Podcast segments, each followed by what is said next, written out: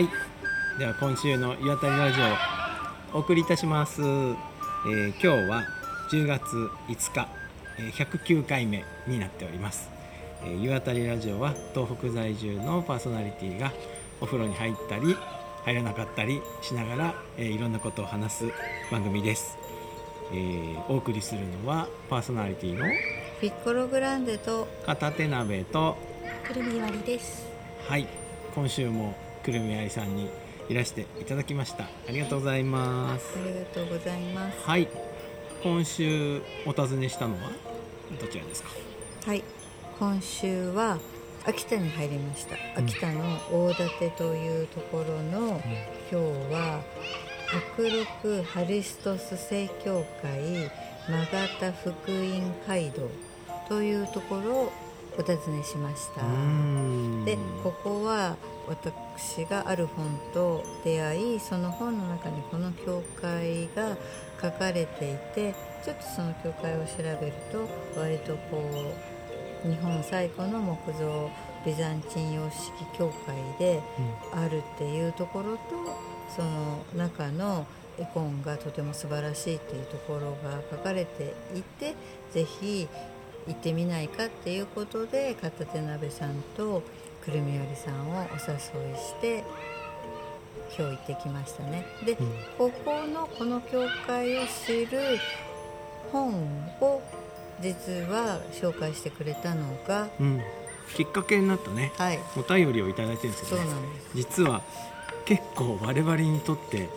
大きなインパクトがあってなかなかこういつこのお手紙読める日が来るだろうっていう感じで随分先送りになっちゃったんですけど読ませていただきます、えーラジオネームやかんさんからいただきました。こんにちは。料理中や家事の最中に楽しく聞いています。特に32あたり目の山田のかき小屋からは非常に楽しかったです。とても素敵な環境音でした。これあのずっとおしゃべりなしで牡蠣食べてた時のやつですね。ひたす随分ら食べて。懐かしいやつね。はいそして、えー61あたり目岩木山麓で踊る人を聞いている時にイリナ・グレゴリーさんの「優しい地獄」のことを思い出しました。この本を読んでいる時も13あたり目「踊ることについて」のくるみありさんの踊りたい発言を思い出していました。イリナ・グレゴリーさんは青森で獅子舞の研究をされている方です。私はこの本の中にはチェルノブイリ原発事故と福島原発事故で放射線を浴びた後も大きな手術を受けた後も人間はこの体と一緒にこの地球環境で生きるしかないという大きな諦めと体の生命力への信頼が書いてあると思いました。頭でっかちの私は自分の生命力というか動物力には全く自信がなくイリナ・グレゴリーさんの考えにとても力強さを感じました。私はアスファルトに囲まれた東京の下町でこの本を読みました。遠野にいらっしゃる片手鍋さんとピッコロさん。青森のくるみ割りさんはどのようにこの本を読まれるのかなと気になりましてお手紙書きます。といただきました。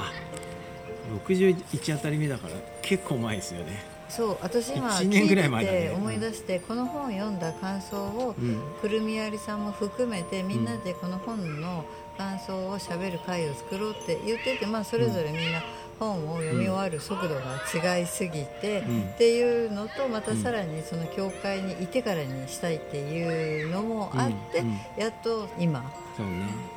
少なくともこのお手紙でイリナ・グレゴリさんの本が3冊売れましたねはいそしてついにお尋ねしたわけですがいかがでしたかくるみありさんはい。多分私がこの本を読むの一番遅かったんだと思います。うん本当につい最近読んだばっかりという感じで、まだまだその読んだ時の鮮明な感覚とかうん。残ったまま教会に今日は行ってきました。このイリーナさんの「優しい地獄」という本は私より先に読んだ周りの人たちがうん。その言葉の描写する感覚があまりにも鮮烈でその自身の中にある痛みとつながっているもんだから読むのが、うん、なんだろうそのその読んだ人もすごく共感すが共感する能力が高い人だったんですけどその人は自分の体に痛みを感じながら読んだって言っていたので私もあそれはすごい本だっていうので、うん、気軽には読めないなっていうのでちょっと読むのが遅くなってたんですけど。いざ読んでみると、うん、その思ってたような痛みみたいなものを私はそこまでなんて言えばいいかな？もっと、うん、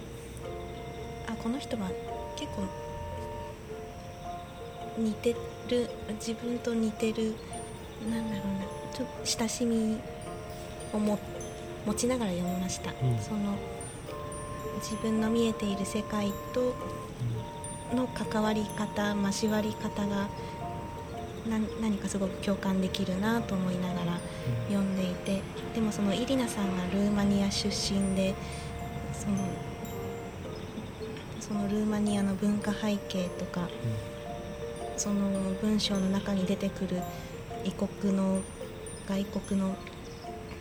雰囲気みたいなものはその私の想像だけでは全然及ばないものがあってとても感覚は共感するけれども実際イリナさんがどのような目を持っているのかは何て言うのかな想像しきれない遠さがありながら、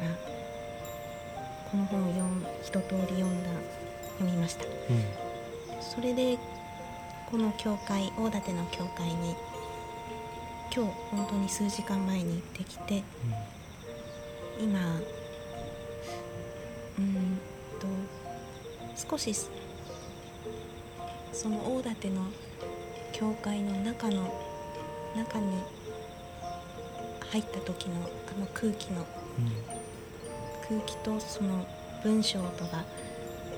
つながった感じがして、イリナさんの言いたかったこととか見ていたものが少し近くなった、私の中で腑に落ちたものがあったなという感覚が今一番強いです、でもそれがどこのどういうものなのかっていうのはわからないけど、その、うん、その教会とても密度が高かったです、そのとても広い場所ではないけど、そこに詰まっているものが一つの世界のようで、うん、うん、受け取りきれない何かたくさんあった。けど、うん、私の中ではちょっとこうインナさんの書いた「優しい地獄」の本に少し近づけたなと、うん、もう一度読んだらまた違いそうだしその上でイリナさんが見てる青森の風景。と。つながりそうだなと数時間の中で思っています、うん、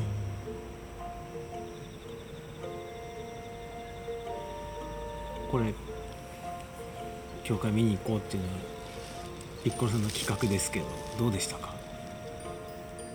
うんそのちょっと私本を読んでからだいぶ、うん、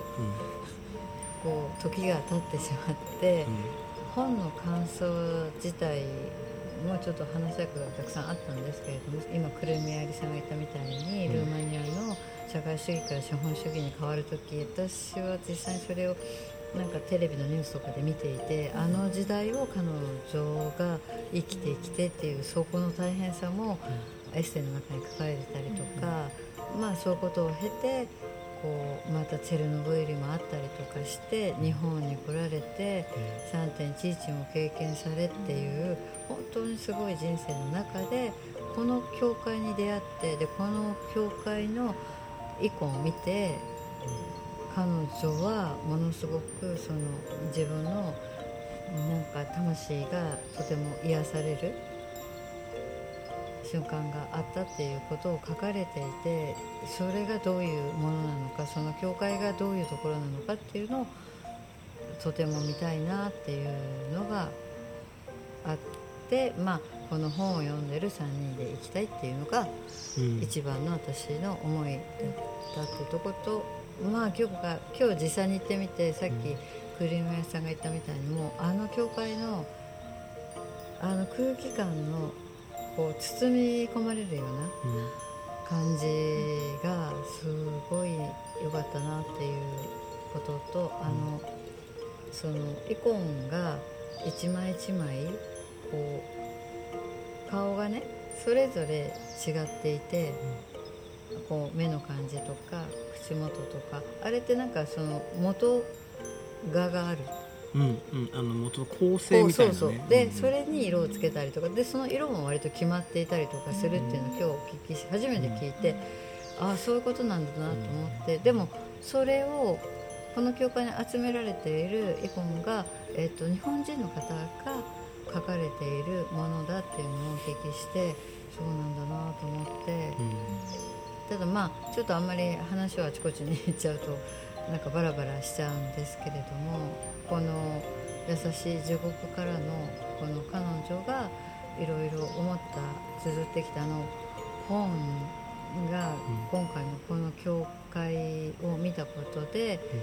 少し本当に少しだけ彼女がもしかしたら分かったのかもしれないなっていうのが感想ですね。でももう一回この教会を見てあのエコンを見てもう一度最初から読み直したいなって今改めて思ってるうんうん感じかな。うん。なんかそこがねすごく私たちにとってまたさらに青森っていうねうん。こう日本のその場所も面白いつながりだなっていうところもものすごく感慨深いなっていうところもあるし、うん、なんかこうこういういろんな偶然のつながりからこういうところに来て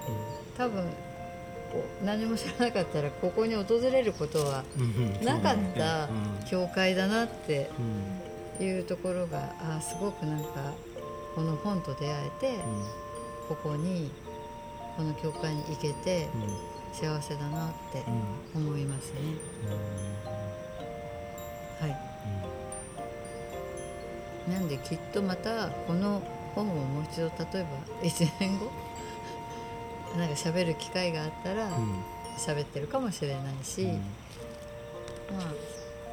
あなんか、うん、あとは一つだけなんかこう、うん、なんか宗教うん。とかなんかちょっとそういうものについても少しなんかいろいろ思うところはなんなんかうまくこう言葉にはできないけれどもうん信じてるものがあるっていうのはもしかしたら救われるなって本当にちょっとちょっとだけ思った。うん。それ信じてるものが宗教でも何でも多分いいいいとは思うんだけれども、でも自分の何か核となるところがある人はきっと何をやってても強いのかなっていう。信仰とかの話かもね。そうなんそうそう宗教そうそう何を信じるそうですよね、うん。そうそうそれが宗教とか、うん。それはその人によってきっと、うん。違うけど。そうそうガラス超信じてるとかね。そううんいいです。そういうのでもね。うん、そうそうそう。うん。今回スマホ忘れまして スマートフォン忘れてカメラもないんで行った先の建物をペンでちょっと時間もらって書いてるんですけど書いててもすごい可愛い教会だなと思ってこれ秋田杉で。もともとは多分ね石積んだりとかして作ってる教会だと思うんだけどビザンチン様式っていうのかな、うん、もうそれを秋田杉と曲げわっぱの技術でいい感じに作ってて。外から見るとね先頭なんですけど中にはあの丸いドームがあってで白と黒でねなんか塗り分けてあって小ぶりですごい可愛くて。でも観光施設じゃないからピッコロさんが電話して開けて もらったんですよねこれね今回。そうだこれあの普段は行ったからって言ってすぐに入れる教会ではなくて一応見たい場合はうん。割と早めに行って予約してうん開けてもらわないといけないんですよね。うんでなんか、えー、と月に何回かミサをやってうん。いてその時は誰でもが入れるっておっしゃってました。うんうんうん。今日は特別に開けてもらって、うん、入って。いやー愛されてる建物っていうか空間っていう感じがした、うん、大切に使われてるなと思って。あのイコンのの中に描かれてる人たちの顔がさ人じゃないのかあれ。天使とかわかんないけど。人間じゃないのかなわかんないけど。みちょっとみんな下膨れで可愛い顔してんだよねあれが良かったわ。こう日本でいうとなんかこれ平安時代とか、うん。こうね。吉祥天みたいな。そうそうそうそう。そうそうなん。か可愛かった。で本の中にそのイリナさんの妹あ弟さんかな？の青い目に似てるって書いてあってどんな瞳なんだろうかなと思って今日見たけど。ああこういう感じなのかと思って。で多分ねもともとの生まれた文化にどっちかって言ったら近いところにある教会の文化みたいなものがこう遠く秋田で再会してみたいな、うん、俺もう一回読みたくなったわ。ね。うん。まあまたどこかでうん。再度、そうね。なんかまあ収録してもしなくても何うんか語れることができたらうん。いいなって思いますね。そうんかああいうのか書き残して届くようにしてくれるのってなんかありがたいね、うん。と思っね今日はそんなたうん、うん、秋のはい一日を過ごしました。本当ですね。はい。じゃあこれから、うん。えっ、とくるみありさんはうん。青森に向かい、我々はうん。またさらにうん。南下する。うん。また奥地へ。奥地はい。へ湯渡りに。はい。明日は。はい。参ります、参ります。ということで、はい。くるみありさんをお迎えした回でした。はい、ありがとうございました。ありがとうございました。では皆さんごきげんよう。また来週。また来週。さよなら